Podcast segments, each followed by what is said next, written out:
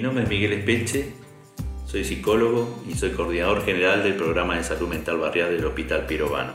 La especie humana está diseñada para sufrir estas y peores situaciones aún de estrés y de peligro, si así se quiere llamar.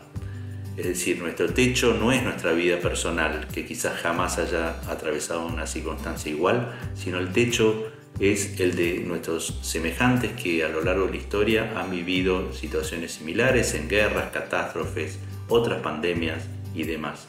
Por lo cual nosotros somos mucho más fuertes de lo que pensamos que somos. A los fines de no sucumbir emocionalmente o no sufrir en exceso y mantener un estado mínimo de bienestar, es importante el mínimo orden dentro de la casa, el, el marcar un poquito el ritmo del día y de la noche, el aspirar, aunque sea, aunque sea difícil, a dormir lo mejor posible y no a dejarse estar en el sentido de que como es lo mismo, nos dejamos estar y ni siquiera nos vestimos.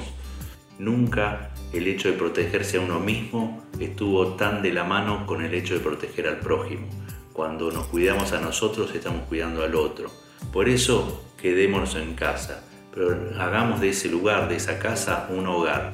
Y si bien puede haber dificultades, incluso asperezas, incluso superlativas en ese sentido, aprovechemos este estado de cosas para limar esas asperezas, para sincerar nuestros afectos y para darnos cuenta qué es lo realmente importante en nuestra vida, porque nunca, como en las situaciones de conflicto, se nos hace tan transparente aquello que consideramos que es lo que necesitamos para seguir viviendo.